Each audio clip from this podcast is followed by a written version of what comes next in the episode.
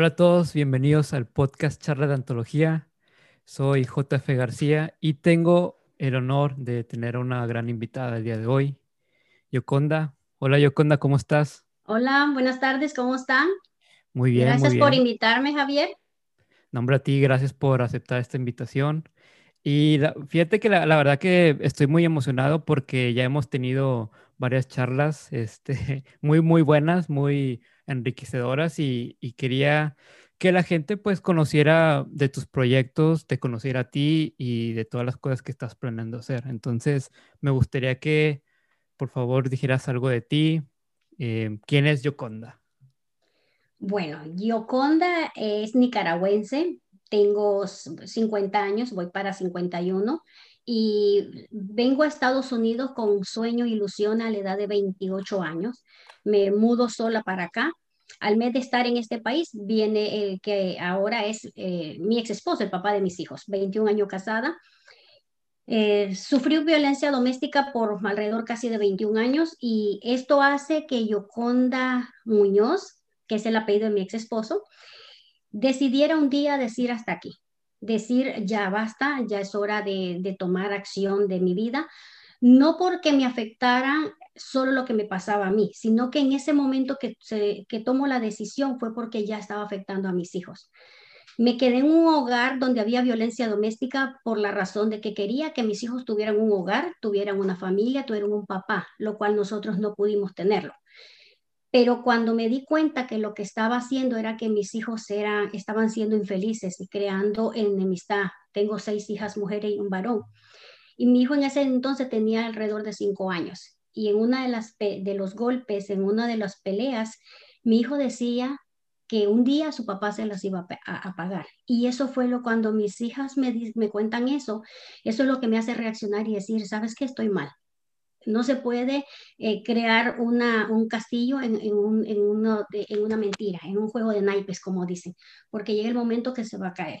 Y es cuando decido dejar todo y mudarnos a otra ciudad. No teníamos trabajo, no teníamos dinero, no teníamos donde vivir. Eh, en una Navidad pasamos el 25 de diciembre nos salimos de casa y pasamos una semana durmiendo en un lado, en otro lado. Y un 31 de diciembre finalizamos el 2009 en un McDonald's sin dinero ni para comer. Y allí terminamos comiendo en una McChicken. Siempre digo que eh, me gusta recordar las cosas que me hacen fuerte. Mm, sí, lógicamente te da ganas de llorar, pero es lo que te hace fuerte. No es lo que me victimiza, sino lo que pasó. Mi pasado ya pasó y es el que ha hecho construir a esta Yoconda de ahora. Y pues, ¿qué más te podría decir? Felizmente ahora no estoy casada, estoy soltera y disfruto mi vida, disfruto lo que hago, disfruto las decisiones que tomo, sean buenas o sean malas, las he aprendido a disfrutar porque eso es lo que hace que yo aprenda cada día. Wow, muy, muy interesante, muchas cosas que de hecho no sabía de, de ti, pero qué, qué bueno que, que llegas a un punto donde te das cuenta que tienes que, que irte, ¿no? Donde tienes que hacer, hacer tu vida y, y, qué valiente de tu parte porque no es tan fácil, o sea, las personas suelen buscar de que, ok, eh, no sé, yéndonos a términos más pequeños, ¿no? Eh, un trabajo que no me gusta. O sea, que dices, buscas tu trabajo eh, primero y luego, pues, aguantas más este, el vivir infeliz en ese trabajo y pues luego ya que tienes uno seguro, pues te cambias. Pero hay situaciones donde no puedes esperar más. Entonces tienes que, que escapar y, y, pues qué valentía la tuya. Este, Gracias. la verdad que, que te veo, de hecho hasta ahora con mucho más admiración de lo que te miraba antes. Antes te admirabas y te, te lo había dicho muchas eh, veces, pero pues ahora más. Y, y me da gusto que tu vida haya cambiado especialmente por todo lo que hemos este, conversado y que me has contado también de hasta dónde has llegado, lo, lo que has hecho. Eh, eres coautora de un libro, Unidos por el Placer de Escribir, que, que ese libro también sé que le va a ayudar mucho a las personas, especialmente eh, los escritos de cada un, una de las almas que está ahí. Una de tus, de tu, el, tu escrito me gustó mucho porque estás como que uh, hablando esa batalla interna. Entonces, ahora ya que, que sé de lo que me estás contando, ya entiendo mucho más ahora por qué tenías esa batalla interna. Entonces creo que, este, bueno, antes de, irnos más a, lo que quería ser el tema, eh, ¿a qué te dedicas en el día de hoy? Eh, el, por el momento de ahora eh, estoy directora senior de Mary Kay. Eh, muchas personas saben lo que es la compañía Mary Kay. Es una compañía de cuidado de la piel, cosmético, fragancia. Es una compañía que tiene más de 57 años, la cual yo ya conocí hace 23 años que llegué a este país, casi 22 años más o menos. Eh, fui por causa de una cirugía, me tengo que quedar en Florida. perdón, y, voy estando en, el reposo, no podía mudarme a Norte Carolina por, por lo de la cirugía que me habían hecho. Estaba embarazada de, mi hijo, el número 6, que es el único varón, todas son mujeres y él es solamente él es el varón. Entonces me quedo un mes en Miami y en ese mes yo voy a esa clase de, de, de Mary Kay que me invitan y pues, mm, ¿a qué mujer no le gusta verse bonita, sentirse bonita, sentirse halagada? No necesariamente por el maquillaje, sino por lo que te hacen sentir, te hacen sentir especial. Cuando fuimos a esa clase, yo salí inscrita, salí con una orden, salí que yo quería hacer eso, porque todas las personas que nos mudamos a países diferentes es porque queremos algo mejor. No necesariamente te tienes que mudar a Estados Unidos. Unos emigran a otros países, unos emigran a México, otros a Canadá, es diferente. Entonces, cuando yo vine a Estados Unidos era con el propósito de mis cinco hijas que había dejado en Nicaragua, era con el propósito de pagar una deuda, una hipoteca de la casa donde vivíamos y a tener algo mejor porque habían días que, que no alcanzaba ni para comer, que les decía, acuéstense ahorita para que amanezca, mañana que amanezca ya va a haber comida. Y sabíamos que iba a ser lo mismo quizás la siguiente mañana, pero ya mañana con la mente fresca podías pensar un poco mejor. Cuando yo regreso a Norte Carolina, después de haberme inscrito y todo, no pasó nada. No pasó nada porque yo acababa de llegar a un país nuevo, tenía poco, tenía menos de un año, y la gente a veces son muy crueles. Cuando alguien anda comenzando un negocio, anda emprendiendo, la gente somos muy crueles en decirle simple y sencillamente, no, no me gusta, no, no lo quiero, no, la otra me lo vende más barato o la otra compañía es mejor. Y en el momento, si tú no estás lista, si tú no estás preparada, si no te has capacitado, te va a doler. Y yo digo que yo agarré y me metí con todo y caja debajo de la cama, con una orden en el, imagínate, hace 22 años más o menos, eh, porque eso fue en enero. Entonces, en este enero fueron 22 años. Eh, yo me metí con una orden debajo de la cama con todo y caja, yo digo, de más de 600 dólares.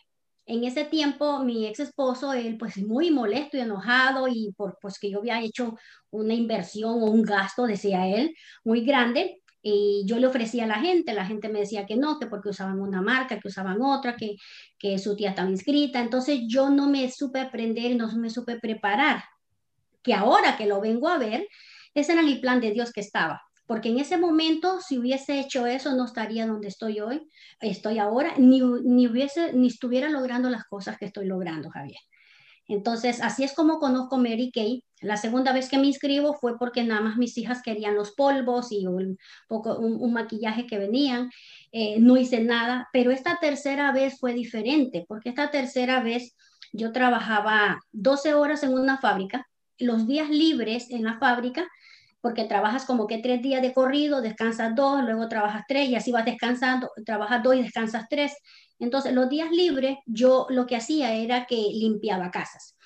Eh, en uno de los días que fui a un juego de soccer, me ofrecieron lo de Mary Kay, porque tenía mi piel súper manchada, así estaba también mi autoestima súper para abajo. Y yo le dije a la señora, yo irónicamente, ajá, ¿cuál es el producto bueno? Porque había probado de muchos.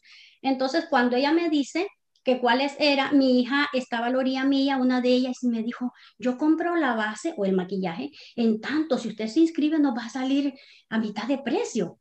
Y, y eso fue lo que me hace, como yo digo, una mamá soltera siempre tienes que saber qué gastar, en qué gastar y en qué no gastar.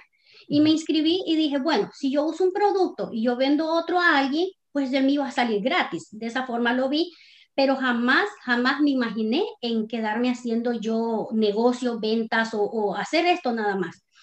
Transcurrieron 10 meses y en 10 meses yo no hice nada de nada completamente hasta que fui a un evento y es cuando yo me visualizo porque veo que hay mujeres, como digo yo, comunes y corrientes como yo, o sea, que son mujeres normales. Eh, a veces pensamos que cuando ya vemos a alguien de traje nunca pasó por el proceso de andar de chanclas, de andar en camisetas o, y, yo miraba a esa mujer en tacones y de traje y, y decía, es que esto no es para mí porque yo jamás me voy a ver así.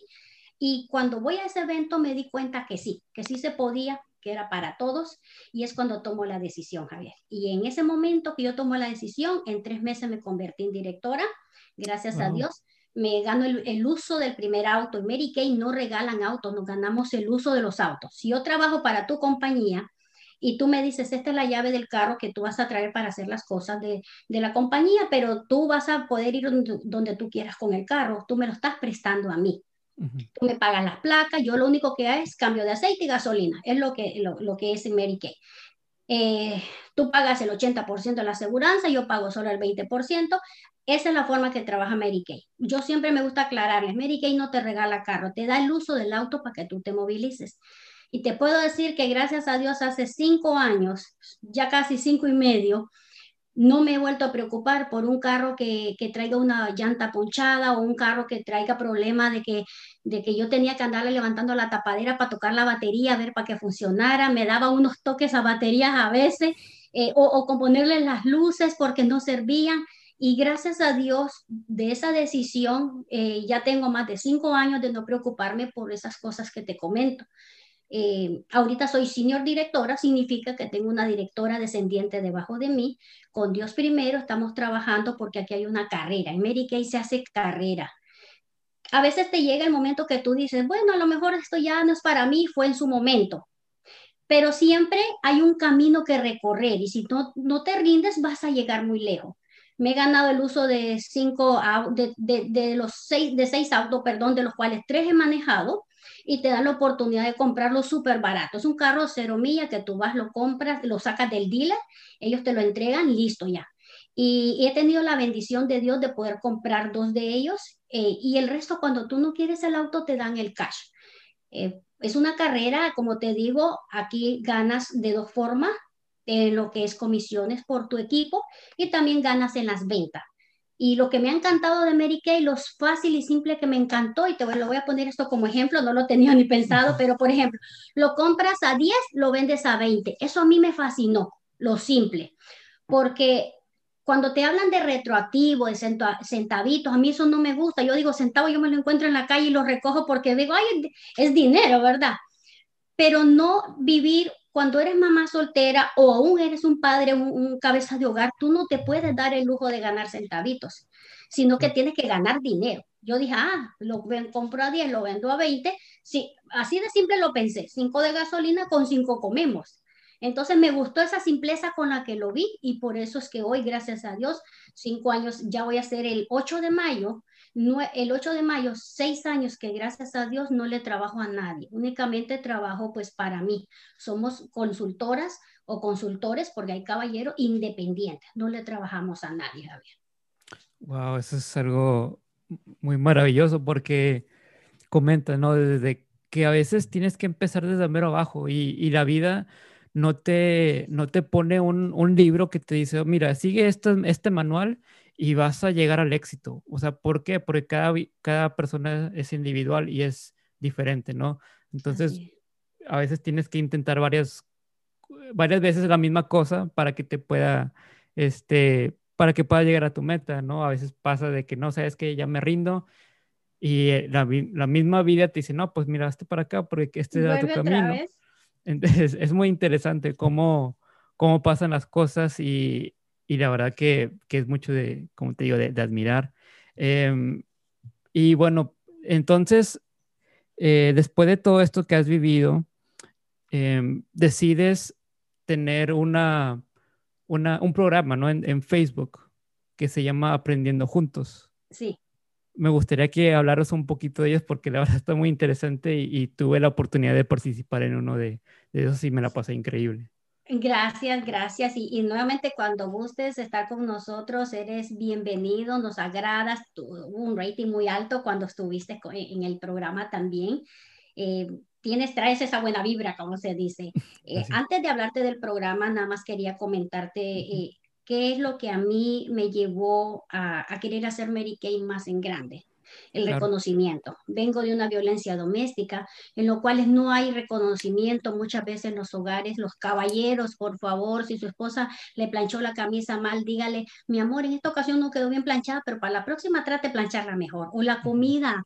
Las mujeres se pasan a veces todo el día en la casa, trabajan, también trabajan y aparte que trabajan, cuidan los niños, cuidan la casa, se encargan de todo. Entonces, cuando yo vengo a América y veo los reconocimientos, Javier, eso a mí me motivó. A mí ponme a trabajar por una meta y la hago. Como sea, me lo propongo y gracias a Dios la logramos. Y tuvimos la bendición dos años estar, eh, haz de cuenta y caso que Carolina del Norte o el seminario del evento que hacen un evento, no es un seminario, sino que es un evento como más de, de, estados, de los estados, y tuvimos dos veces, la número 9 y la número 4, en la unidad de nosotros, pero individualmente también puedes estar tú solo. Y estuve, gracias a Dios, tres ocasiones he estado en las, en las que le llamas Top 20 o las 20 mejores a nivel nacional de la compañía, del seminario Esmeralda. Eh, mírenlo así, de entre 6.000 personas agarran 20 que son las mejores de lo que es esta área de reclutamiento. Y en esas 20, gracias a Dios, estuve yo entre esas 20. Entonces, eso me ha hecho que yo quiera siempre destacarme por, porque me gusta estar enfrente del público. ¿Cómo nace aprendiendo junto? De la misma forma. Cuando yo me enfermo del el mes de mayo, me enfermo del virus y estoy prácticamente sin poderme mover, salir ni hacer nada en cama. Y le agradezco a la gente de todo corazón que me mandaban mensajes, que me mandaban, eh, tómese este té, tómese el otro, tómese el otro, tómese las aspirinas. Y yo no puedo tomar aspirina, la tengo completamente prohibida porque tengo un problema de úlceras en el estómago, no es una, varias, tengo ulceraciones en el estómago. Entonces, si yo, hubiese si yo tomo aspirina, eso va a causarme más irritación, me va a hacer más daño. Imagínate echarle tres aspirinas de un solo con té y con todo lo que me mandaban a decir. Como yo digo, yo le agradezco a la gente porque la gente quiere ayudarte. Y es cuando nace la idea que yo digo, había entrado en una master, masterclass de de, ¿cómo se llama? este de, México también, Marco Antonio Regil. No sé si se puede mencionar nombres de alguien. Está bien, no hay problema, sí. Y cuando entro, él comienza a hablar de su mamá y comienza a contar la historia y comienza a hablar y todo. Fue un domingo en la noche que jamás no lo voy a olvidar. El lunes yo eh, estoy, me, me, meto a bañar y estoy pensando, ¿qué puedo hacer? ¿Qué puedo hacer? ¿En qué ayudo? ¿En qué ayudo a la gente? ¿Cómo ayudo? ¿Cómo, cómo marcas la vida de alguien? Y yo dije, hacer un programa, entrevistar personas. Pero dije, ¿pero a quién entrevisto? Yo solo me preguntaba y me respondía, ¿pero a quién entrevisto? Y yo dije, bueno, pues vamos a comenzar con todas las personas que tengan negocio, los médicos, estábamos en mero media, media pandemia, a los médicos, personas que nos puedan dar información. Y digo, pero todos los días no vas a poder porque trabajas hago lo de Mary Kay. Bueno, pues hazlo eh, lunes, miércoles y viernes. Y yo misma me, me, contestaba, siempre, siempre yo juego al que yo soy la que tengo que decir avanza o detente. Y dije, ah, pues los martes y los jueves, pero dije, no, porque los martes y los jueves yo tengo clases con mi directora nacional, no, no, los miércoles, un día a la semana y se acabó, dije. Y es donde nace el programa de Aprendiendo Juntos con la intención de llevar información a la comunidad. No se le paga a los invitados, ni tampoco se les cobra. Es un programa que nosotros hacemos para que estas personas puedan decir qué han hecho y usted pueda entender como público de que también lo puedes hacer. Que, que, que, lo que nosotros nos detenemos lo tenemos aquí en la mente, lo que, lo que nos hace avanzar está en la mente, o sea, tu mente te juega a la buena y a la mala, como digo yo en el escrito, es una, una lucha interna que tienes. Y es cuando nace el, el programa con la idea de informar a la comunidad, de atraer otras personas que han, ya sea en carrera profesional o ya sea también que tengan un negocio, ya sea que, o sea, algo que nos haga saber a las personas que nosotros también lo podemos hacer y que hay una esperanza de que alguien ya lo hizo y que sí se puede. Yo digo, Javier, si alguien lo hizo, porque yo no lo voy a poder hacer? Quiere decir que alguien ya lo hizo y así se puede. Y si alguien no lo ha hecho, ¿qué quiere decir? Que yo seré la primera en hacerlo. Entonces, esa forma, aprendiendo juntos, sale, eh, creo que fue 23 o 25 de junio, no recuerdo bien, pero fue a finales de junio. Nace así, en una semana dije, lo hago. no sabía mucho de, redes sociales. Eh, me costó un poquito, estoy aprendiendo, me, me, gusta siempre estar aprendiendo, me desvelo a veces para aprender cómo se hace un flyer, lo aprendí a hacer y es cuando digo, ok, vamos a arrancar con lo que tenemos, con nervio, con todo, se me secaba la garganta, pero hemos ido aprendiendo y esto nos ha enseñado a que otras personas pueden decir, sabes que yo me quiero agregar, quiero participar en el programa, pero tristemente no lo hacen. ¿Por qué? ¿Por miedo? O porque quizás dicen, yo para qué voy a estar ahí. No se dan cuenta que están ah, ayudando o dejando de ayudar a alguien que puede necesitar esa palabra de una persona emprendedora. A veces la apatía es la que ayuda a que hagamos las cosas que sintamos lo de los otros, pero tristemente a veces lo hacemos al revés. No nos importa lo que los otros viven. Pero cuando yo dije, no, este programa tiene que servir para esto, para ayudarnos. He conocido gente a través del programa que ni idea tenía yo que, que, que podía conocer esas personas. Y eso es lo que hace que aprendiendo juntos eh, siga al aire todavía. Sigamos queriendo llevar esa información de los expertos, como digo yo.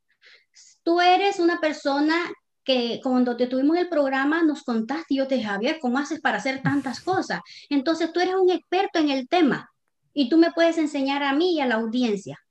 Pero si tú dices, no, yo no quiero participar en tu programa, tú estás dejando tus conocimientos encerrados y no estamos y no estás ayudando a que otros aprendamos de ti. Por eso aprendiendo juntos sigue al aire todavía. Y, está muy bien. Y fíjate que me, me, llama mucho la atención que la gente tiene dos versiones, ¿no? De las situaciones, la, si lo quieren ver bien o si lo quieren ver mal. Ah, hay mucha gente pues que vivió muy terrible la pandemia y está eso de que no, pues es que a mí me fue muy mal. Y ahí se quedó. Y hay otros de que, no, pues a mí me fui muy mal, pero pues hice esto. Entonces, es, todos vivimos, y de hecho lo dice Olga, todos vivimos la misma experiencia, tal vez de diferente manera, pero todo fue la misma experiencia. Tú, a ti te dio el virus, entonces, y tú como quiera decidiste de que, ¿sabes que Pues esto no me va a hacer rendirme, al contrario, quiero, quiero que la gente eh, vea la experiencia que yo he tenido al salir de esto y quiero que se informe. Entonces, creo que está en la perspectiva de las personas, que hay muchas personas que aguantan este, muchas cosas, pero y, se, y se, mantienen igual, o sea, no, no, no quieren eh, trascender, vaya. Entonces, eso es algo que, que, que, me sorprende mucho porque pues sí, todos vivimos la pandemia, pero pues cada quien decide cómo quiere seguir la, la vida. Entonces, eh, es, interesante cómo, cómo te pasa las situaciones y tú las sabes manejar muy bien. Em, sí, es, no sé, me, me, emociona mucho. Y, aparte, no nada más fue lo de aprendiendo juntos, o sea, decidiste hacer más cosas, entraste a la certificación de hablar en público, eh, entraste al taller de cómo escribir un libro, ya eres coautora y todos lo estamos viendo eh, la mayoría de las personas lo ve como que el 2020 no existió ese año. Fue un año terrible, pero para ti y para mí fue un gran año. Sí, fíjate que yo decía que, que, el 2020 era el año de la visión, la visión perfecta. De hecho, el grupo de nosotros, eh, de Mary Kay, tenemos, hay un grupo que tenemos y ese grupo nos llamamos Visionarios con Poder. ¿Por qué? Porque es la visión que tú tengas. Wayne Dyer decía, de la forma que mira las cosas, las cosas que miras cambian. Entonces, ¿de qué forma vimos, la, vimos que las cosas pasaron? Eh, el 2020 para mí fue un año de aprendizaje, de conocimiento, de dolor quizás sí, pero el dolor te mata o te hace más fuerte. Claro. ¿Cuál de los dos vamos a, acceder, a, a, morir o a hacernos más fuertes? Sí, pues obviamente la gente tiene que, o no tiene que, pero debería de elegir el ser más fuerte, porque hay tantas cosas en esta vida. Y, y, es algo que creo que no sé si es la sociedad que nos inculca que todo debe de ser tan fácil, cuando no, no lo es, o sea, todo es un aprendizaje de... Ahorita nos pueden ver a nosotros, yo, yo he visto tu programa, eh, han escuchado este podcast y pueden decir a la gente de que es que está, no manches, ellos saben bastante, pero no, o sea, nada más decides un día de que sabes que, pues, quiero hacer esto y lo voy a hacer. Y, tal vez los primeros episodios de, por ejemplo, de mi podcast, de tal vez yo no me escuché tan, tan fluido como me gustaría que se escuchara, pero era primero. Y entonces, o sea, todo lo que vas haciendo, tú misma me dijiste, o sea, las primeras, eh, los primeros años que tú estuviste en la compañía donde tú estás, en Mary Kay, fueron muy difíciles, no, no, no vendías, o sea, era muy complicado. Sí, Entonces tienes que empezar de un lado. Y, sí, fíjate porque eh, hubo alguien que me inspiró y me motivó mucho y fue mi hija menor. De hecho, ella sale, yo la menciono en el libro, Sashka.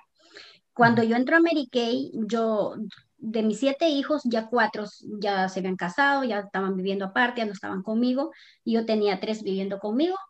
Y Sashka, cuando yo salía, a trabajar, ella cuando yo regresaba lo primero que me preguntaba, ¿y cómo le fue? ¿Y cuánto vendió? ¿Y a quién inscribió? Ella comenzaba a escuchar lo de Mary Kay y cómo era.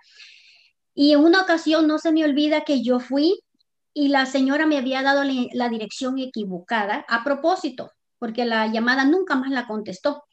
Y me acuerdo que me paré enfrente de una tienda hispana y miraba que entraba y salía la gente y yo me quería levantar de salirme del carro darle la tarjeta, pero al mismo tiempo decía, pero ¿para qué? Si la gente no quiere, la gente es mentirosa, mejor debería regresarme a la fábrica. Yo frustrada, yo no necesito andar rogando gente. Y, fue una cosa, cuando regreso a la casa, me quedo fuera del carro un rato, lloré, lloré, Javier, un buen rato y me sequé las lágrimas y, y respiré y dije, ok, aquí tienes dos opciones.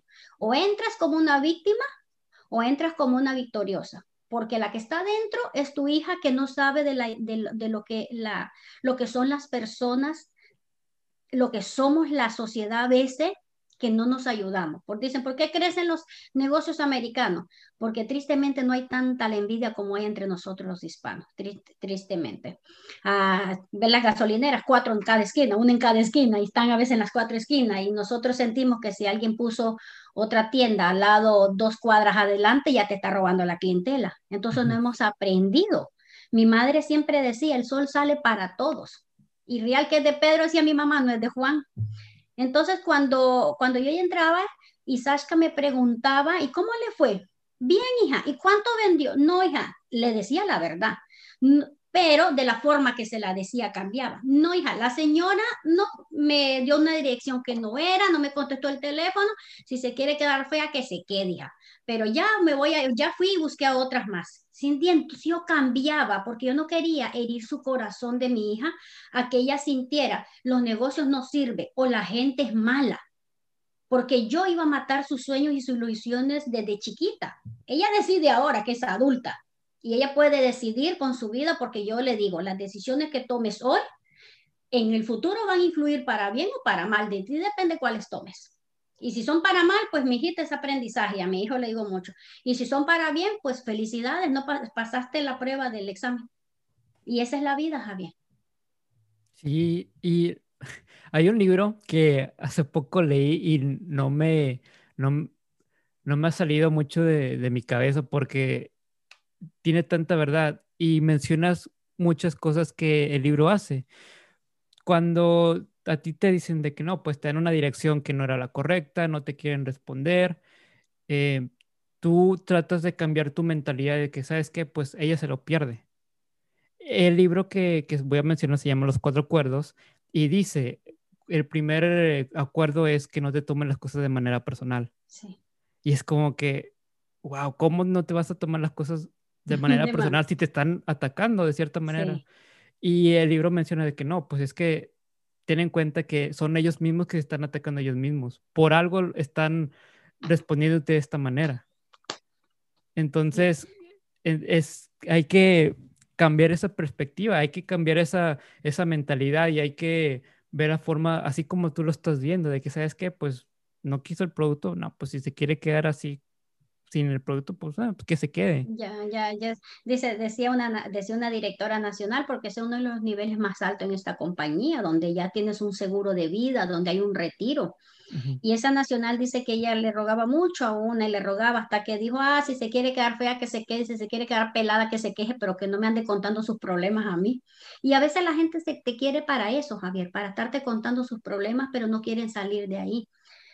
En una ocasión, son muchas anécdotas que pasas en la vida y cuando estás en un negocio más. Eh, fui a, hacer, a contactar, contactamos en, contactas en frío muchas veces, muchas veces ya tienes clientes y esos clientes te van refiriendo a otros. Pero recuerdo que ¿Cómo a los hijos nos enseñamos a mentir? Recuerdo que le pregunté, le dije a la señora, eh, le ofrecí la tarjeta, le di una muestra y del, producto y le dije que si me regalaba su número de teléfono para hacerle un facial y que era completamente gratis, que aparte se regalaba un regalo. Y le dijo ella a su niña, dale el número y dale la dirección. Imagínate ella enseñando a su niña a mentir.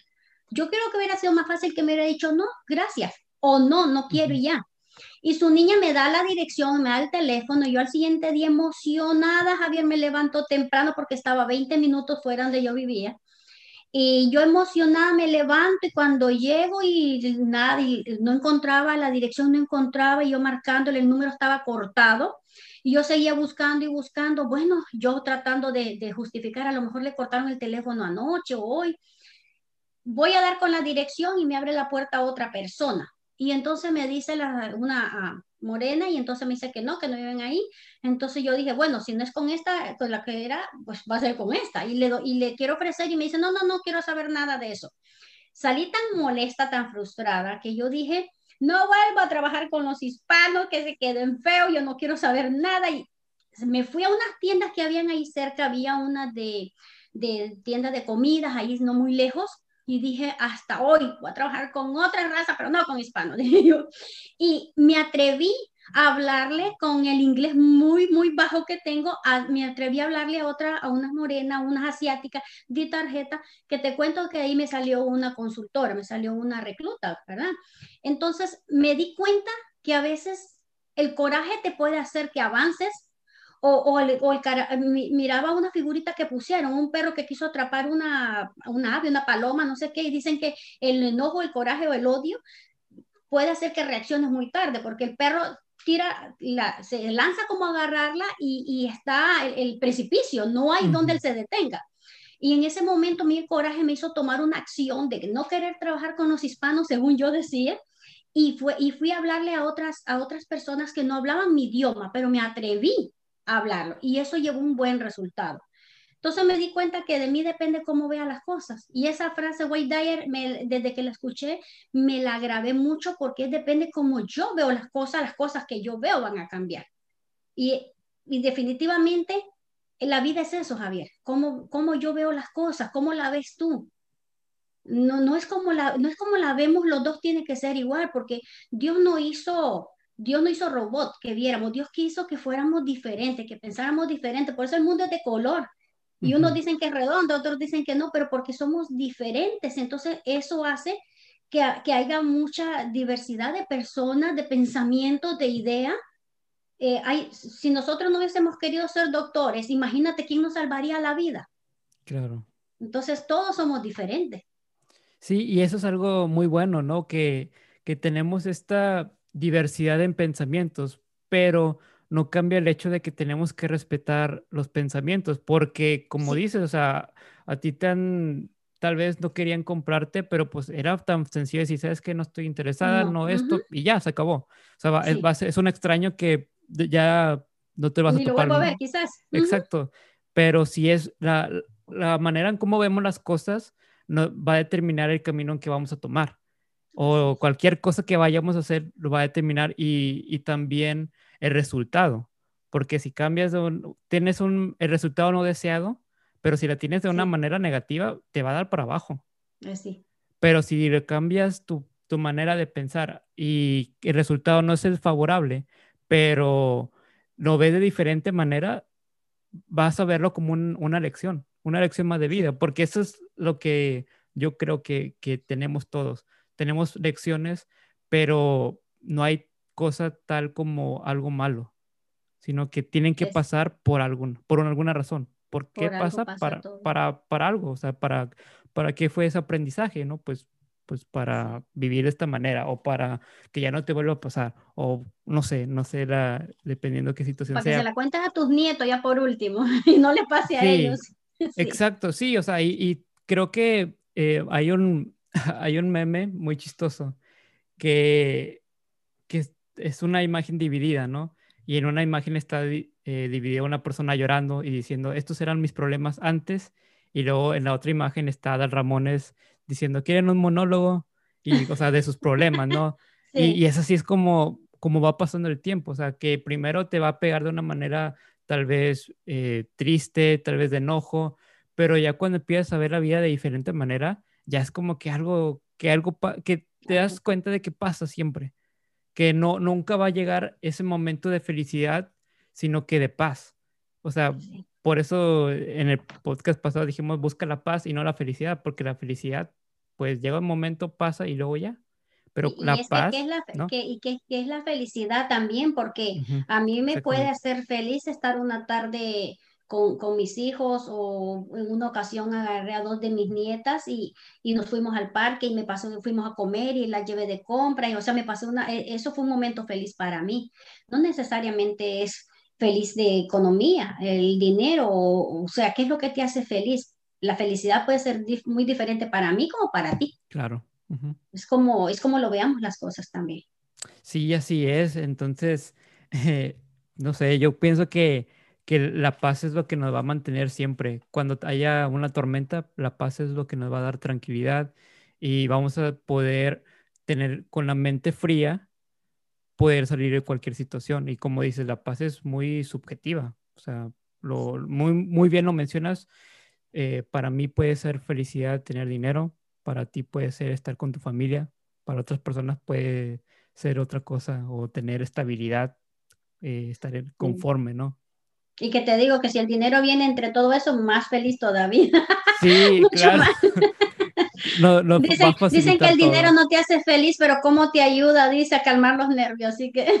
sí, sí, eso es...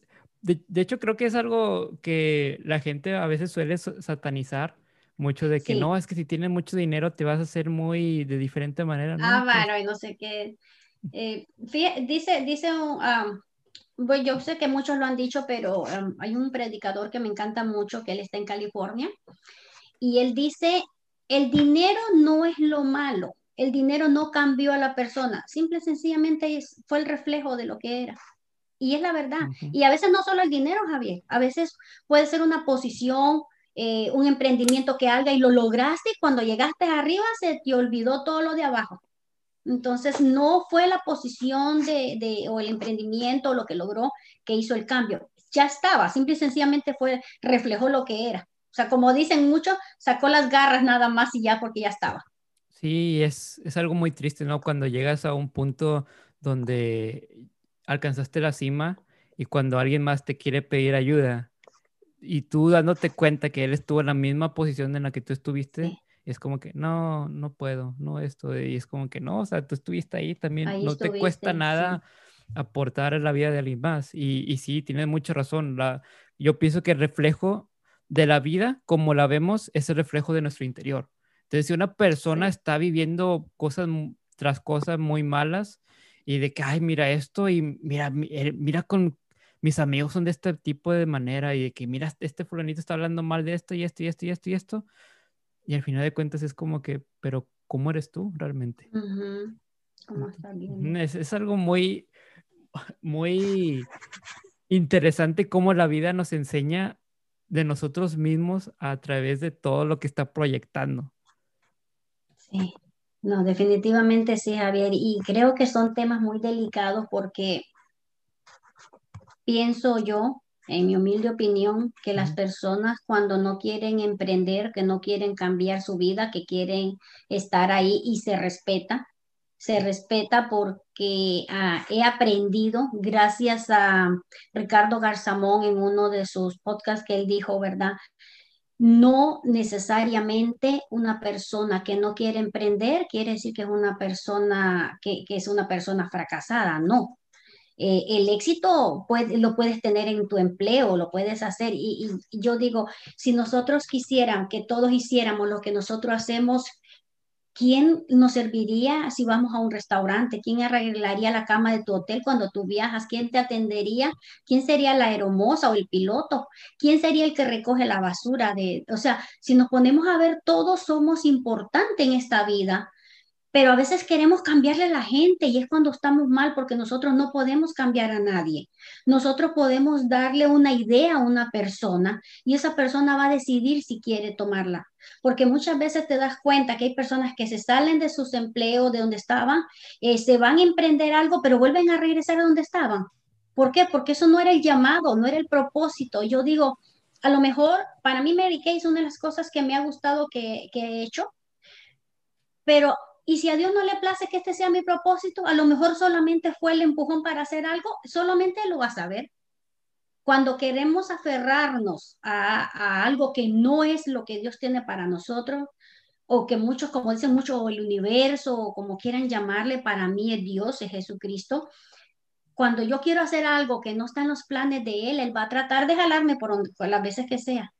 Pero cuando sí es el propósito, aunque yo me vaya por otro lado, voy a regresar al mismo punto, voy a regresar otra vez al mismo lugar, porque Dios dice, no, aquí es donde te quiero. Y haciendo esto es lo que te quiero. Entonces, tenemos que ser sabios y no andar por la vida ofendiendo personas que se fueron de tu negocio, de tu compañía, de tu lugar, de, donde tú estás, para irse a otro lado. Por eso somos, por eso tenemos el libre, albedrío. Si Dios que dio, nos dio decisión que escogiéramos, ¿Quiénes somos nosotros para decirle a la gente, tienes que hacer lo que yo hago? No, no podemos. Javier, yo en esta vida, gracias a, Dios, eh, he aprendí en este país, en Estados Unidos, a hacer queso. Vendía, hacía 20, de 25 a 30 galones de leche. Este, compramos la leche en las tiendas y, y, hacíamos queso viernes en la noche y el sábado en la mañana salía a venderlo antes de irme al otro trabajo. Tenía dos trabajos y hacía queso para vender. Y a veces no teníamos que, eh, una de mis hijas compraba cinco galones por una caja y la otra por la otra caja porque no nos querían vender ya tantos galones de leche. Eh, hice dulce de leche también, hice hielito, helados, eh, posicle, muchos tienen diferentes nombres que es como que le pones, digamos, el jugo, pero bien azucarado una bolsita lo metes al freezer. Entonces, imagínate si, si yo quisiera cambiar a una persona que yo la vea haciendo lo que yo hice y que yo le diga, no, tú no puedes estar haciendo queso para vender o haciendo esto, tú tienes que hacer lo que yo hago. Y si es el proceso de ella pasar lo mismo que yo he pasado para llegar donde yo estoy, entonces tengo, he aprendido a, a, respetar la opinión y los pensamientos de las personas. Le doy gracias a Dios que la hora el, el leer, el escuchar, el motivarme, el escuchar audio, me ha enseñado a respetar y yo creo que eso es una de las cosas muy importantes que la, que la humanidad no hacemos. No respetamos, queremos encajonar a todo el mundo en lo que yo hago. Y no, tú vas a ser Javier y vas a ser famoso en hacer los podcasts y a lo mejor yo voy a ser famoso en hacer quesos, en hacer dulce de leche. ¿Por qué? Porque esa es, y si te apasiona lo que haces, Decía la maestra ayer, estudio, estudio computación los sábados de 1 a 4, y, decía la maestra ayer, comenzó a tocar el tema de los productos y yo le comencé a hablar y todo, y ella después decía, se dieron cuenta que cuando Gio comenzó a hablar, la señora Yoconde decía, comenzó a hablar de los productos, cómo se emocionó, porque te apasiona, se da cuenta cuando lo que haces te apasiona, y también se da uno cuenta cuando no, cuando lo haces por obligación o por dinero. Y qué triste que hagas algo que no te gusta por dinero, porque al fin y al cabo no lo disfrutas. Ni el dinero, ni la vida, ni el momento. Y la vida es una sola. Y yo digo, la gente malinterpreta, malinterpreta la palabra que la vida es una sola y hay que disfrutarla. ¿De qué forma la estás disfrutando?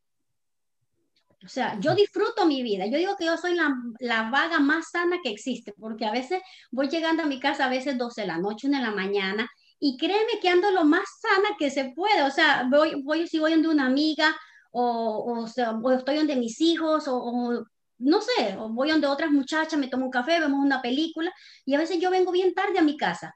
Por eso digo que soy la vaga vaga más sana que existe, porque ando vagando, pero sanamente, y yo lo disfruto, disfruto ese momento porque es mi momento, lo hago y me da tiempo de hacer lo que yo eh, lo que hago de los negocios, me da tiempo de hacer muchas cosas, Javier. Pero es mi momento, es mi vida, es lo que yo hago, lo que disfruto. Yo no puedo obligar a nadie, ni a ti, ni a nadie a que lo haga, porque tú eres el que va a decidir de tu vida. Sí, así es. Y la gente es como, es, es todo el, respeto. Creo que todo se basa en respeto. Si yo hago una cosa, pues voy a respetar a las demás o las demás personas deberían de respetarme en un mundo ideal porque pues es, es lo que a mí me gusta, ¿sí me explico? Eh, igual, como lo mencionas, si una persona está queriendo hacer un negocio y, y, tú piensas que, o tú le ves proyección a esa persona para que haga el negocio que no sea de café, que mejor sea de, de cerveza, porque pues sabe mucho de cerveza, este, es como que, pero pues él quiso hacer café, déjalo que haga eso, o sea, es, tal vez lo vemos por fuera de que es muy tomador y que mucho de conocimiento en la cerveza, pero que si su pasión es, es vender café, o sea, mejor déjalo. Y, y, es algo que no, no entiendo por qué las personas se aferran a querer cambiarte de mente y, y querer eh, implantarte las ideas de uno mismo a los demás. Es como que, ¿por qué? O sea, no, cada, como dices, cada persona es diferente, cada persona tiene su función en esta vida, sea de lo que sea, pero tiene una función y por algo están en este momento aquí. Entonces es algo como que no, no, no logro entender a las personas, pero sí este, hay que, supongo que educarnos más, eh, expandir la mente para que podamos tener la mente más abierta y aceptar más cosas. No, no estar tan, tan eh, encajonados en solamente decir, no, pues esta es la verdad y ya, ¿no? O sea, hay, hay muchas verdades, pero pues, ¿cuál quieres tomar tú? ¿Puedes tomar todas o, o, por qué te vas a cerrar solamente a una? No sé, así es como trato de pensar y eso me ha ayudado mucho a tratar de no juzgar a la persona porque obviamente soy un ser humano, también juzgo, también hago mis errores, pero lo importante es aceptar que lo haces y tratar de cambiarlo, ¿no? Sí, Javier, eso es algo, esos serían temas que de verdad yo te aseguro que muchos estarían allá afuera diciendo, yo quisiera estar ahí y decirle a Javier y contarle mejor las cosas porque yo la he vivido de otra forma. No, es difícil competir con la historia de alguien más. Es difícil ser los zapatos, en, yo digo, los tacones en otra mujer se ven tan bonitos que yo te aseguro que al momento que yo me los pongo me arrepentiría estar en su vida o en sus pies en ese momento. Entonces, nunca querrán que, nunca va a ser posible que tengan los, los zapatos de esa persona sin también aguantar el dolor de su vida. Así es, estoy totalmente de acuerdo. Y ahora me gustaría eh, movernos un poquito a, este, tema, a una belleza que tengo aquí rondando, que se llama Unidos por el placer de escribir, belleza del libro. Si ustedes no lo han adquirido, por favor, contáctenos a cualquiera de las 33 almas para que tengan su copia. Es un muy buen libro. Y me gustaría hablar un poco, porque obviamente quiero dejar que la gente lea todo el capítulo o todos los capítulos, pero me gustaría entrar al tuyo, porque me gustó mucho, o sea, tienes esa, esa analogía, ¿no? Del corazón, la mente, ese, esa batalla interna que las personas tienen. Y me gustaría que comentaras un poco de, tu escrito. Em, fíjate que ese, el escrito, yo iba a escribir acerca de inspiración, porque creo que es la forma que muchas personas que me han dicho, Gio, eh, me, algunas personas me dicen Gio. Dice Gio, usted nos inspira, tú me inspiras, yo cuando escuché tu historia y todo, pero no conocían el otro lado de, de verdaderamente mío. Eh, iba cuando yo ya había comenzado a escribir algo y una madrugada me despierto y lo primero que el pensamiento era cuando el corazón grita. Y yo misma, ¿cómo que cuando el corazón grita? Y, otra vez cuando el corazón grita y dije, bueno, Señor, si tú lo estás poniendo, voy a hacer caso. Agarré un lápiz y un, y un cuaderno que tenía cerca, perdón, y comencé a escribir. Entonces, de hecho, le cambian una, la primera frase porque dice, yo, yo había puesto, nunca escuché gritar tan fuerte a alguien como mi corazón lo hacía. Ya sabes que a veces le arreglan porque nosotros, es, uno escribe y ellos nos tienen que acomodar las ideas. Pero esa palabra a mí se me quedó grabada. Nunca escuché gritar a alguien tan fuerte como mi corazón lo hacía. ¿Por qué? Porque he vivido momentos de, de depresiones muy fuertes, Javier, muy fuertes, que en el libro no están reflejadas todas. la gente se asusta, la gente te juzga, la gente te critica, la gente dice que estás loca, que si te deprimes es por aragana, por vaga, porque no haces nada. La gente no tiene idea de lo que es vivir una depresión cuando ni siquiera la has vivido. Y cuando yo comienzo a escribir, como te digo, en ningún momento pensé escribir acerca de eso. Yo pensaba escribir acerca de inspirar a alguien, eh, eh he hecho esto, he logrado esto. No menciono a mis hijos, solamente a Sashka, porque ella puso eh, un póster en el techo de mi, de mi, de mi, de mi cama y ese póster decía Believe you can, cree que tú lo puedes hacer. Y muchas veces abrí mis ojos sin ganas de pararme de la cama, sin ganas de levantarme, como yo digo, mañana me levanto y yo hago y me como el mundo. Y a la mañana y amanecía y no quería levantarme ni a comer mi, mi desayuno, digo yo en el libro. ¿Por qué? Porque la depresión, hace poco vi una película y digo, no pudieron haberlo explicado mejor esa, la frase, lo que significa que en esa película. Decía la muchacha, tú sabes lo que son las enfermedades que te matan, las enfermedades te quieren matar, pero con la depresión tú eres el que se quiere morir. Muchas veces agarré, intenté, agarré cuchillos y todo.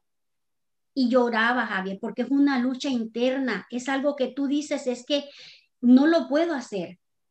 Comenzando casi lo que hacía la carrera de Mary Kay, me había ganado el uso del auto. Imagínate cómo iba a estar yo, brincando en un dedo nada más de alegría. No, Javier, estaba a quién se lo enseño, con quién lo comparto, porque voy a estar alegre. Y esos momentos eran los que decía, ¿para qué estoy aquí? ¿De qué sirvo? ¿Para qué? Y recuerdo que, le hablé, fui de mi hermana, y mi hermana estaba también haciendo lo que yo hago. Ella estaba debajo de mí. Y yo le dije, yo solo le sabía, y escuchen las palabras, porque estas palabras las han escuchado o las van a escuchar de alguien.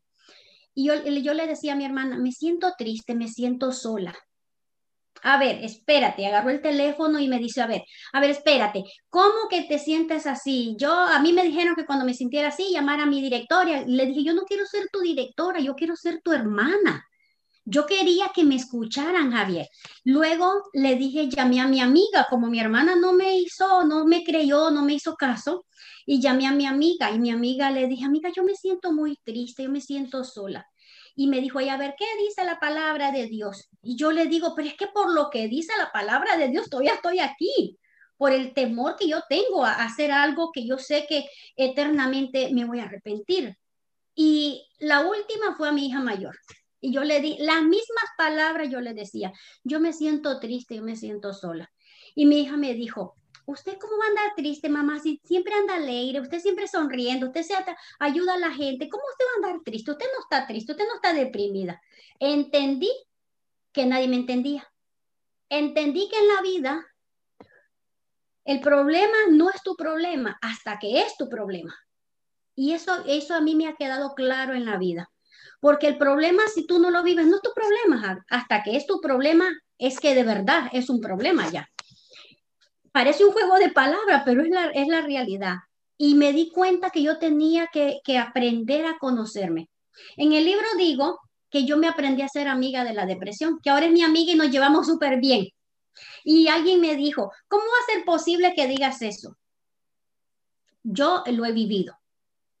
Quizás la persona ni siquiera tiene idea no sabe lo que es eso. Y como yo digo, yo respeto, pero hay personas, tengo un, hicimos un grupo en Facebook que se llama, es un grupo cerrado, que se llama Juntos, Juntas Somos Invisibles, no hay caballeros, es un grupo de mujeres. ¿Por qué? Porque cuando esas mujeres se quieran, se sientan tristes, esas mujeres tengan pensamiento de suicidio, esas mujeres no sientan con ese amor propio, estamos ese grupo ahí para poner un mensajito prohibido en ese grupo poner ventas, negocio, a nadie se le permite, prohibido poner de religión, a nadie se le permite. ¿Por qué? Porque yo no estoy buscando eh, evangelizar a nadie, porque las palabras, mi, mi acción es lo que evangeliza, no las palabras que yo estoy diciendo y diciendo y diciendo. Yo te puedo hablar de la palabra de Dios de día y de noche, pero si mis acciones son unas que tú no quieres saber ni siquiera la palabra de Dios ni acercarte y buscar a Dios, ¿de qué me sirve todo lo que me sé yo? Yo me puedo saber, aprender y saber la Biblia de bien, Javier, pero si, si mis actos, mis acciones no son las que de una verdadera persona que tú digas, esta persona no tiene a Dios, entonces yo dije, prohibido negocios, prohibidos hablar de, de, fútbol, prohibido hablar de, de religión. No se permite. ¿Por qué? Porque lo que queremos es crear personas fuertes, con amor propio, que estén en medio de otras locas que no entendemos. Porque si estar una depresión, si estar triste, yo, yo créeme que jamás yo digo ando deprimida. No, me siento triste, me siento sola. Son las palabras que yo utilizaba, porque era la forma que yo me, que yo me sentía. He aprendido a conocerla. Si un día yo me quiero quedar en casa, yo digo, hoy me quiero quedar acostada viendo televisión todo el día, no quiero saber de nada, lo hago. Pero dos días, yo digo, espérate, aquí no está bien esto. Mucho menos tres días. No, no, no. Por eso digo, ahora me he hecho amiga de ella, de la depresión. ¿Por qué? Porque ahora me doy cuenta que el día que yo no quiero salir, espérate, tú me vas a comenzar a tratar mal, te vas. Tomé medicamento para la depresión mucho tiempo. Los dejaba, volvía, los dejaba, volvía, los dejaba, volvía, hasta que un día eh, un señor, este, que él ya falleció apenas, Fran Suárez, eh, él tenía un programa Metabolismo TV y él, entonces yo miré y en, en YouTube pasando decía medicamentos que te engordan. Y cuando miré cuál era el número uno, medicamentos para la depresión, yo me acababa de tomar la pastilla, Javier.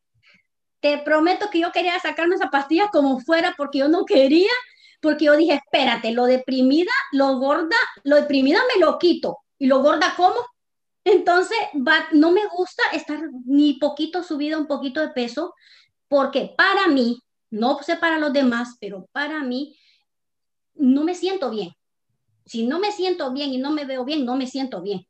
Entonces, fue la última pastilla hace más de tres años que yo tomé para la depresión. Fue la última, fue una decisión. Entonces, he aprendido, si el clima cambiaba, yo me sentía triste. Los cambios, todos esos cambios los aprendí a reconocer. Entonces, como te digo, si un día yo me quiero quedar en la casa, lo hago, pero si ya dos, tres días, ah, ah, hay algo que digo no está bien y aprendí a reconocer.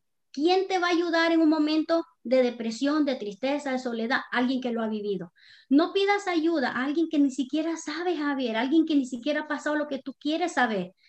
Por eso el programa Aprendiendo Juntos se trata de personas profesionales en el tema, no necesariamente que estudió y se, no, en el tema, que lo han vivido, son las que te pueden contar.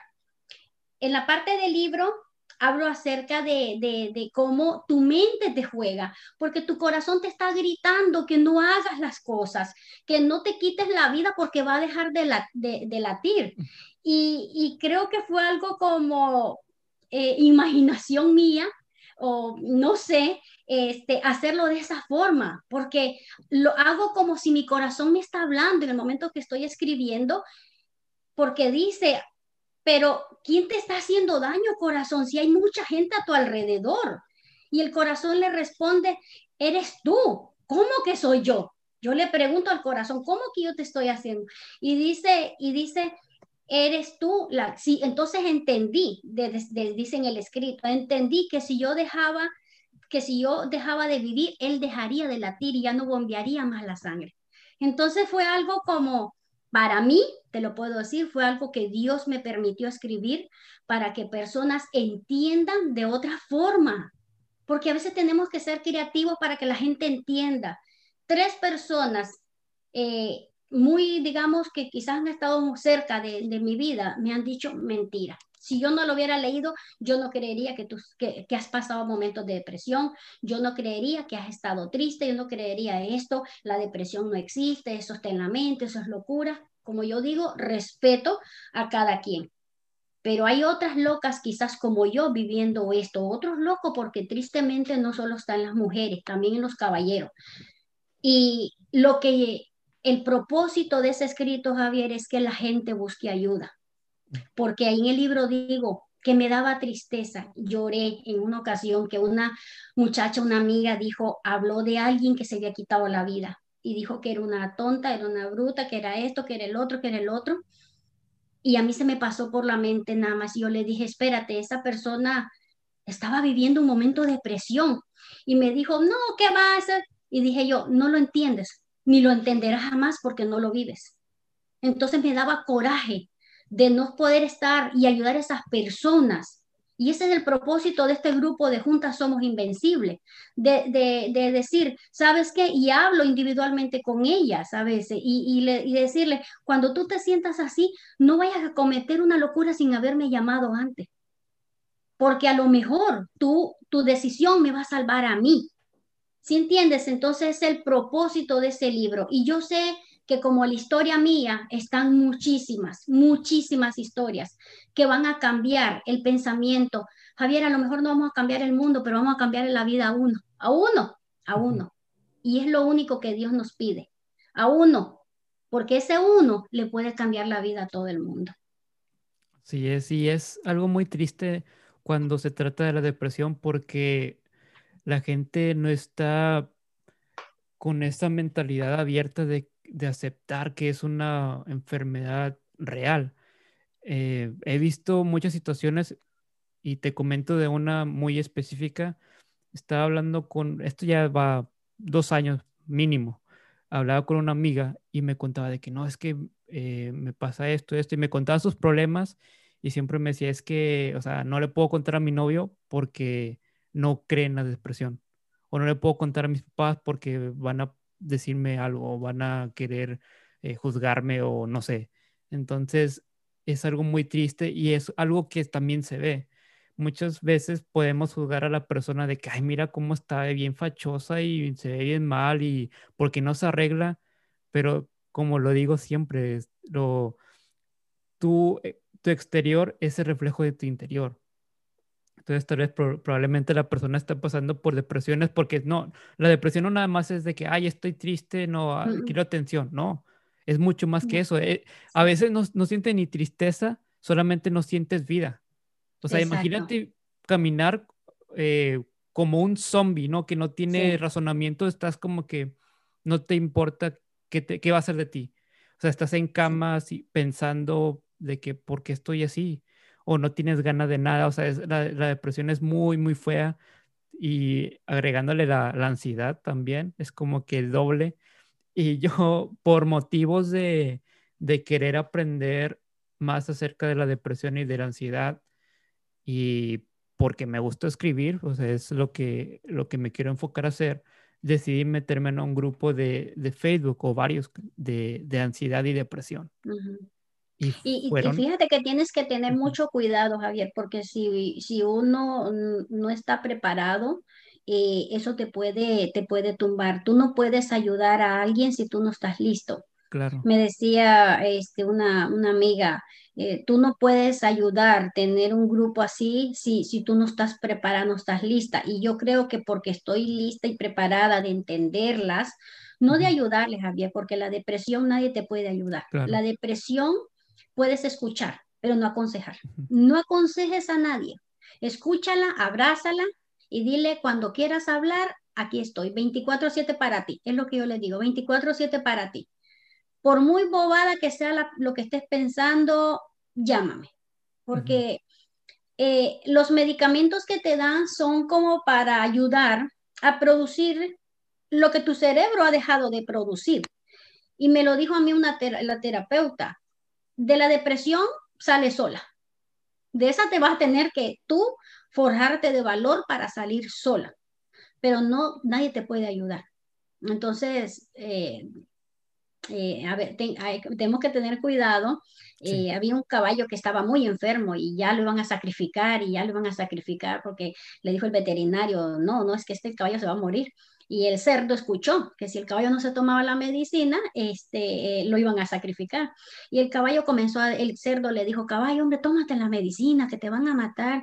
Y el caballo no hacía caso, dos días, tres días. Entonces el caballo al cuarto día le dijo el cerdo, mira caballo, yo escuché al veterinario que si tú no te sientes mejor te van a matar, te van a sacrificar. Y el caballo de tanto, después, dámela, y se la tomó la medicina, al siguiente día se la volvió a tomar y el caballo se levantó, comenzó a caminar poco, comenzó a trotar y, y el dueño muy feliz y contento dijo, el caballo es un caballo de pura sangre, el caballo sobrevivió, vamos a festejar, matemos al cerdo para celebrar. Entonces dice, si el caballo no se quiere tomar la medicina, no vayas a hacerlo del cerdo porque van a festejar contigo, van a hacer, para celebrar te van a matar. Entonces tenemos que tener cuidado, no vayamos a pasarnos lo del cerdito que terminemos festejados nosotros. Y, y, tener pues, si de verdad quieres ayudar a una persona con depresión, es te digo, escúchala, no le, no le des consejos que tú no has vivido, a no ser que tú hayas vivido eso. Eh, trata de sacarla de su zona te trata de sacarla, ábrele las ventanas, trata de sacarla, no la juzgue, no le diga por qué no te has bañado hace una semana, no, vámonos a la calle aunque no te haya bañado hace tres semanas. Eh, eh, es, es, estar con esa persona, es ponerte en los zapatos de esa persona, Javier, es vivir lo que esa persona vive o está viviendo, porque tú no sabes, hay personas que tú las ves sonriente, alegre y feliz. Javier decía, es que andas como zombie. Y es verdad, porque sales de un lugar que estás tanta gente y sales feliz riéndote, pero te montaste a tu carro y se te acabó la felicidad, se te acabó la sonrisa, se te acabó todo. ¿Por qué? Porque eso anda adentro. A veces somos tan, no, quizás no por mentirosos ni por hipócrita, pero nos ponemos caretas para que la gente no nos vea, para que la gente no nos juzgue, para que la gente no nos critique. Y olvídate de la gente. Al fin y al cabo la gente va a seguir hablando. Si te quitaste la vida porque te la quitaste, si sigues de, sin bañarte porque si sigues sin bañarte, por lo que sea, siempre la gente va a tener algo que decir. Pero la ayuda es muy importante que la busquemos a tiempo, Javier, a tiempo. Sí, fíjate que, este, como te, te comentaba, yo decidí meterme a un grupo en Facebook para aprender más de las personas y para la semana de que está muy feo, está muy cañón porque viven tantas cosas y son personas, o sea, en, ese grupo había psicólogos, había personas que tienen ansiedad, que tienen depresión y, era de que, oye, pues me siento fatal y todo el grupo queriéndolo así de que no, no, o sea, piensa que, que la vida hay que seguir y así como que entre ellos animaban y era el, comportamiento que yo estaba observando, o sea, porque pues tampoco no era mucho de, de este, puede escribirles, pero sí de que, oye, si ocupas hablar con alguien, yo te escucho, o sea, no tengo experiencia en nada de esto, sé, muy, sé ah, ah, ciertas cosas, pero pues no, nunca me he especializado en, la depresión, pero mm. pues si ocupas que alguien te escuche, pues adelante, ahí estoy, y sí, sí era algo muy, este, pues muy difícil, porque había tantas cosas que, que las personas vivían porque pues también se puede ser por, por falta de, hormonas, este, por, por traumas. Entonces, entonces, cualquier cosa te, puede guiar a la depresión. Entonces, sí está, está muy triste. Y especialmente también tener cuidado con, las, con los medicamentos, porque muchas veces pasa que la persona no tiene energía. Entonces, si tiene un plan suicida y se toma un medicamento, el, el medicamento te ayuda a tener energía.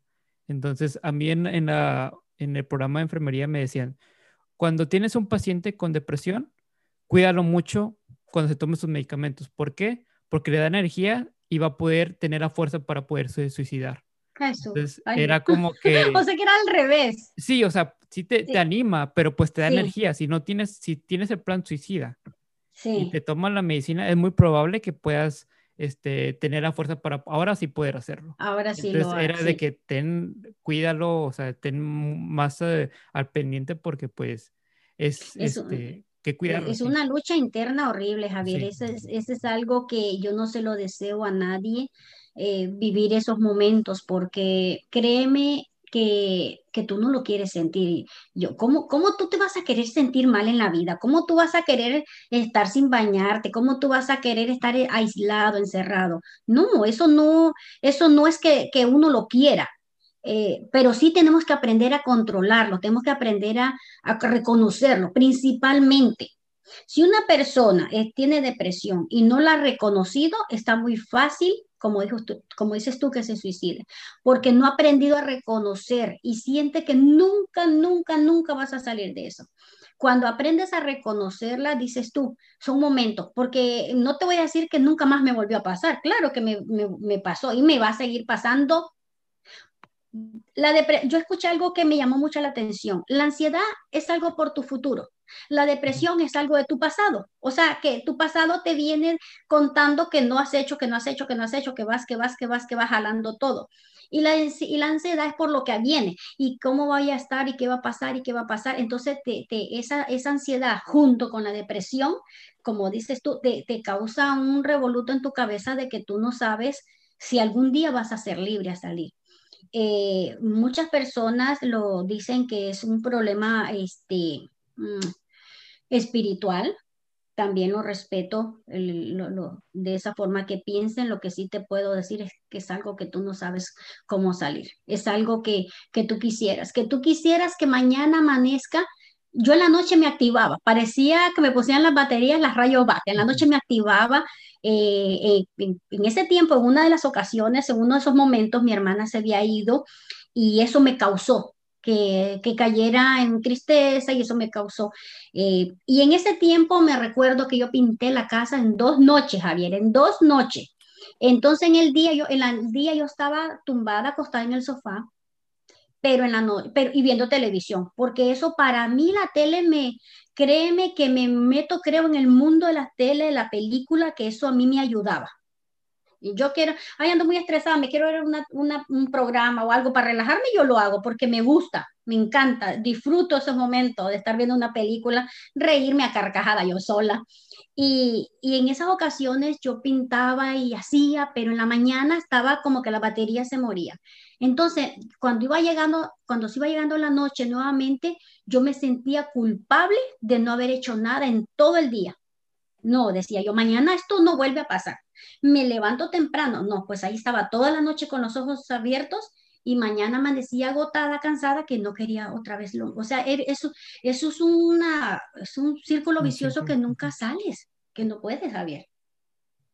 Sí, está, está muy difícil, así que recomendamos a todas las personas que si se sienten mal, o sea, sea lo más mínimo, puedes ir con un profesional o sea, capaz si piensas que no es nada y capaz si sí lo es. O capaz si piensas que es algo muy fuerte y, no lo es. Pero pues no descarta la idea de que pues si vas con un profesional te va a ayudar sí o sí. Entonces eso es lo que, lo que pues creo que podemos recomendar.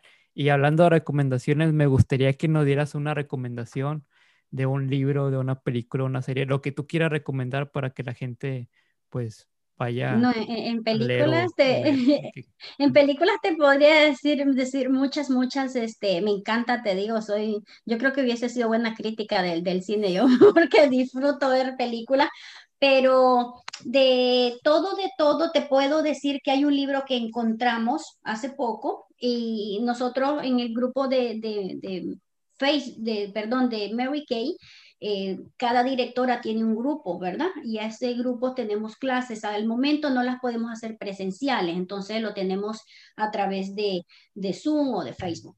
Y este libro que les voy a enseñar lo estamos leyendo. Se llama El Dador de Sueño eh, por Bruce Wilkinson. Este libro está pequeñito, está pequeñito, está delgado, pero este libro trae algo muy, muy importante. Este libro te confronta que si tú eres una persona que has tenido un sueño, pero el mismo miedo, porque habla aquí de familiar, habla de los don nadie, habla de un cualquiera, habla de todo. Entonces, cuando cuando tienes un sueño y, no hayas por dónde comenzar y ese sueño se va muriendo y todo, este libro te, activa, te hace pensar, espérate, yo, yo soy esa persona, yo soy, soy yo soy de, de, de, que está hablando, de, de, o sea, de, ¿cómo se llama él? Que se me olvida el nombre, porque él habla de familiar, de eh, eh, ordinario, de ordinario. Ordinario entra a la tierra inútil. Y cuando tú lees esos temas como, como que dices, es la vida real, este, habla de la vida real. En el siguiente capítulo, porque el capítulo 1 no te menciona nada, pero las historias, si has leído un poco de la Biblia o tienes un poquito de ideas acerca del conocimiento de la Biblia, este, tú sabes que está hablando como de David, como, del, el, como el gigante y todo eso. Pero en el capítulo segundo sí te habla un poco más acerca de Moisés, ya te lo va mencionando más y te hablas más de Dios. Dios o el universo o quien usted quiera ha puesto sueños en su vida. Pero si nosotros no permitimos que esos sueños fluyan, Dice él que se sientan en una butaca a ver un cajón. Y cuando dijo eso, yo dije, Dios mío, es la televisión. y ahora, esto me ha ayudado, este libro, a dejar un poquito lo que es eh, ver un poco más de, de, lo que es la tele. Eh, porque yo voy a una película yo le busco qué significado hay en esa película, le busco el mensaje. No solo veo una película por ver, no me gustan de drama porque para drama tengo mi vida, digo yo. Entonces me gustan como cómicas, como un poco de acción eh, y me gusta buscarle qué significado tiene.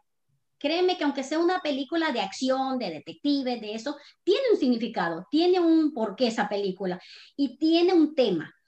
Cuando comenzamos a leer este libro, fue como que nos dimos de, eh, eh, de, de, trancazos ante la vida. Y dice ahí que si tú no estás dispuesto a pelear por tu sueño, te vas a quedar como en familiar, dice, así se llama la tierra donde él vivía, en familiar te vas a quedar con todos los don nadie. Entonces imagínate, dice, Dios no tuvo tiempo de hacer un don nadie, Dios tuvo el tiempo de hacer un don alguien. Y ese don alguien son los que nos van a ver, Javier, o los que nos están viendo, los que nos van a ver. ¿Por qué? Porque si están viendo tus programas, si están viendo tu, tu podcast, quiere decir que tienen una intención de crecimiento, tienen una, algo que los atrae hacia cambiar, hacia dejar la comodidad del sofá y, dar un paso extra. Yo no digo que toda la vida sea trabajo, pero tampoco toda la vida es holgazanería. Tiene que haber un balance que lo aprendamos a hacer. Y te cuento que a mí es una de las cosas que yo batallo. ¿Por qué? Porque traemos desde la niñez, traemos el que nosotros como hispanos no trabajamos disciplinadamente. Entonces es una de las cosas que me ha costado, que me ha costado, que me ha costado, pero lo estoy trabajando en la disciplina, el saber organizarme, el saber organizar mi tiempo. Imagínate, yo digo, las cosas que Dios me ha permitido lograr, las cosas que ha ayudado a que nosotros hagamos como equipo, a que logremos. Imagínate si fuera disciplinada. Yo, yo misma digo, imagínate si yo fuera tan disciplinada como quisiera y debería, pero estoy en el proceso, estoy trabajando, estoy tratando de hacerlo, dar lo mejor de mí y yo sé que sí se puede, porque este libro eh, dice, eh, fíjate que aquí atrás dice, todo mundo tiene un sueño. Mira, entonces este libro es, está pequeñito, lo pueden, yo lo compré en Amazon por 4.99, 5 dólares. Ah, y, y, este libro te, te, va, te va a abrir el entendimiento de que veniste con un propósito a esta tierra y que si no lo haces hoy, te va a pasar lo que le pasó al papá de ordinario, porque el papá de ordinario tuvo un sueño, pero nunca se atrevió por miedo a no dejar a familiar él dice que él no se atrevió y le, y le dice a su hijo, hazlo tú, no te pase las que me pasó a mí. Entonces, no dejemos las cosas que se vayan pasando, que se vayan pasando. Este libro, te aseguro, no lo hemos leído tan rápido porque lo leemos cada semana, vamos leyendo entre las consultoras y yo este, y la otra directora que estamos, vamos leyendo como un capítulo, como frases cada una, porque la idea es que lo que tú lees se te quede en la mente. Entonces, no se trata que yo esté leyendo como un grupo de niñas, no, estamos leyendo eh, cada una porque queremos que, y, hasta ellas están, cuando vamos a leer el libro, ellas están interesadas porque es, ah, fomentar la, lectura en las personas, en la, porque no hispanamente, los hispanos tristemente, no todos, voy a decir, pero no tenemos el hábito de la lectura, no tenemos el hábito de leer. A los niños, ¿qué es lo que se le daba antes? Un libro. Ahora, ¿qué es lo que le dan? Una tablet. un celular, una tablet. Los niños están quedándose, dejando eh, lo, lo importante por lo no importante. Y no es que sea malo que le regales a tu hijo una tablet, un celular. Si tienen las comodidades, qué bueno, felicidades. Pero siembra la semilla de la lectura, porque si nosotros, Javier, y lo digo por mí, si a mí me hubiesen sembrado la semilla de la lectura, imagínense qué cosas no hubiésemos podido lograr o enseñarles a tus hijos. Pero ahora yo le digo a mis hijos, con ellos no lo pude hacer. Los, pero estoy tratando de que mis hijos lo hagan con mis nietos, porque me di cuenta de que de la forma que yo lo hacía y pensaba no era la correcta, que de la forma que otras personas lo hicieron fueron los que lograron hacer grandes cambios en su vida y hacer cosas.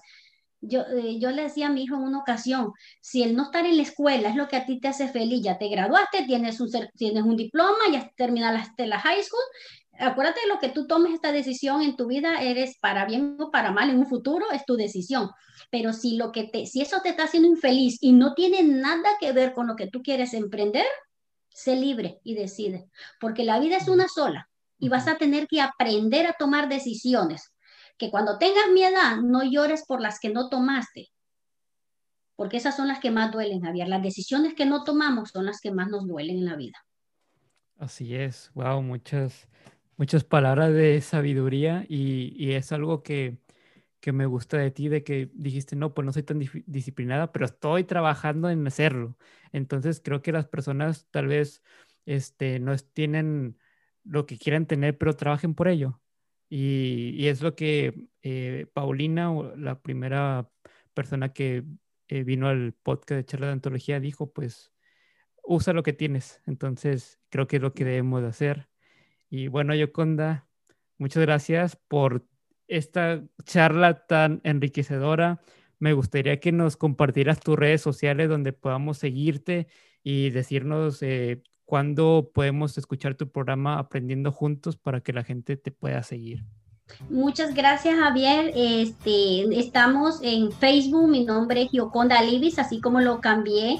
Eh, ya el Muñoz, les cuento que el apellido Muñoz es el apellido de mi ex esposo, ya más de 10, 11 años divorciada, y seguí usando el apellido de él porque se había quedado, está todavía en los papeles de inmigración, no lo he podido cambiar.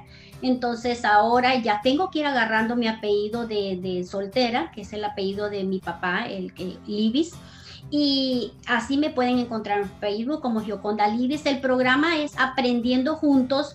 Todavía, Javier, estoy trabajando porque te digo que a veces quiero ser multitask y hacer todas las cosas yo, eh, en hacer la página web, pero si, si me encuentran a mí, van a encontrar Aprendiendo Juntos. En, Facebook está así, Aprendiendo Juntos, está el programa, tiene su, propia página aparte. Eh, si no lo encontraran, me buscan a mí y ahí buscan aprendiendo juntos también. Es en, ¿cómo se llama?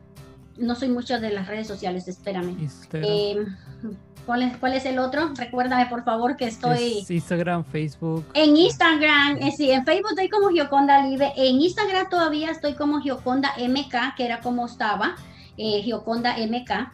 Y mi correo electrónico es G de Gracia, la G en minúscula, L de Luis, es G Libis, es Glibis, 7 arroba gmail.com, es como estoy en, en, el, en mis redes sociales. Y mi número de teléfono es el 336-267-1474, porque ¿Por qué estoy dando mi número de teléfono? Porque estamos también formando ahorita una compañía. Esta, vamos ah. ahí, estamos trabajando. Es una ya muy pronto con Dios primero va a salir este el nombre, va a salir todo. No queremos decir nombres porque no sabemos todavía si vamos a hacerle un pequeño de unos cambios, pero eh, le estoy dando mi número de teléfono porque si usted es una persona que está teniendo quizás un momento de tristeza, de se siente sola, se siente triste, eh, no le voy a decir que se siente deprimida, pero si se siente triste, se siente sola y quiere una amiga, ahí está mi número de teléfono, puede con gusto, yo lo escucho, yo un abrazo virtual porque todavía no nos podemos este, ver ni abrazar y, así podemos, y yo lo, con mucho gusto, yo le voy a contar mi experiencia, cómo he podido, gracias a Dios, ir saliendo, cómo Dios me ha permitido tener el conocimiento de decir, ¿sabes qué? Esto es temporal. Yo un día le decía a Dios, ay Señor, ¿por qué es que yo me siento así? ¿Por qué yo me siento así? ¿Por qué me siento así hasta que papá Dios? Y fíjate Javier que algo muy curioso, que las veces que yo he sentido, yo lo siento aquí. Haz de cuenta y caso que aquí está el micrófono donde lo, donde lo escucho. Y yo sentí aquí que decía, si tú no pasas este proceso, ¿cómo piensas ayudar a alguien si no lo vas a entender? Y desde entonces yo agradezco a Dios por lo que he pasado, por lo que, lo que he vivido, por cómo me he sentido, porque es la forma que yo voy a entender. Si yo no, si yo no, si yo no hubiera vivido un momento de depresión o de tristeza, ¿cómo te entiendo a ti si yo no lo había vivido? Y Dios así me lo hizo sentir. Si tú no hubieses pasado esto, ¿cómo vas a ayudar? Tú quieres ayudar a la gente, esta es la forma que vas a ayudar. Y pues esas son mis redes sociales. Como les digo, no soy muy cibernética. Estamos trabajando en eso, pero pronto viene una nueva sorpresa con Dios primero. Estamos trabajando para un nuevo emprendimiento y el propósito de este emprendimiento es involucrar mujeres, mamás solteras sobre todo, para que puedan tener eh, una perspectiva diferente de la vida. La vida, no fuiste mamá soltera solo porque fuiste, al contrario, fuiste mamá soltera porque tienes la capacidad de, de, hacerlo, porque Dios miró esa capacidad y dijo, ¿sabes qué? Eres una mujer con una gran capacidad que vas a ayudar a otra. Y de esto se trata este nuevo emprendimiento que viene. Wow, muy, muy bien. Pues me gustaría que me mantuvieras al tanto para saber cómo vas y, obviamente para cualquier apoyo. Este, ya sabes que puedes contar Ni lo dudes que te voy a llamar por el apoyo, claro Muy que bien. sí. Estaré esperando. A mí me pueden seguir como JF García Autor en todas las redes sociales. Está mi página web jfgarciaautor.com eh, y en Amazon está disponible Memoria de Noviembre, que es mi primera novela romántica. Si quieren contactarnos para adquirir el libro Unidos por el placer de escribir, pues háganlo, uh, mándenos un mensaje. Y muy pronto, ahora sí, estará disponible Remembranzas Nocturnas, que es mi segunda novela de terror. Así que estén al pendientes. Y bueno, pues yo, muchísimas gracias. Sí, Javier, nada más algo rapidito. El 28 de este mes, que es de hoy en 8, el próximo domingo, los que viven en Norte Carolina o cerca más o menos, va a haber un primer evento y donde el cual estoy invitada en ese evento este, va para presentar el libro eh, y me toca hablar un tema acerca de lo que es la inspiración. Entonces me encantaría que nos pudieran acompañar. Eh, en, mi, en mi Facebook está la información puesta y pues eh, esto se trata de seguir, de seguir abriendo el camino porque hay muchas mujeres y muchos hombres que necesitan encontrarlo ya disponible, abierto para poder llegar a ellos. Claro, dijiste el 28 de... de este, marzo, es el próximo domingo. ¿Va a ser también virtual? No, ese es presencial. Eh, virtual íbamos a tener uno el día de mañana, pero la compañera, la chica con la que iba a compartir, eh, le dio el virus, le dio el coronavirus y ese posiblemente en 10 días va a estar ese, en Facebook, lo voy a poner, ese sí va a ser virtual y ese va a tener libre de costo, el que va a ser virtual eh, lo estaré poniendo como una semana, voy a poner ya la información, o posiblemente antes para que ya lo tengan pero ese sí va a ser a través de Facebook, van de, perdón, de Zoom, van a tener que obtener el número de Zoom para poder ingresar. Y ese vamos a hablar de emprendimiento, este, emprende con, con éxito. Muy bien, entonces para que estén pendientes el 28 de este mes. Y pues igual voy a estar compartiendo en las redes sociales para que la gente que eh, me escuche que viva ahí en Carolina del Norte, pues para que vaya y pues también el, el, enlace también me lo hace saber para que lo pueda compartir eh, ese de Zoom. Muchas gracias por, por esta charla que fue muy, muy, muy padre, me, me encantó. Y bueno, pues a todas las personas, pues nos estamos escuchando y nos vemos muy pronto. Muchas, gracias. gracias. Javier, gracias por, por invitarme.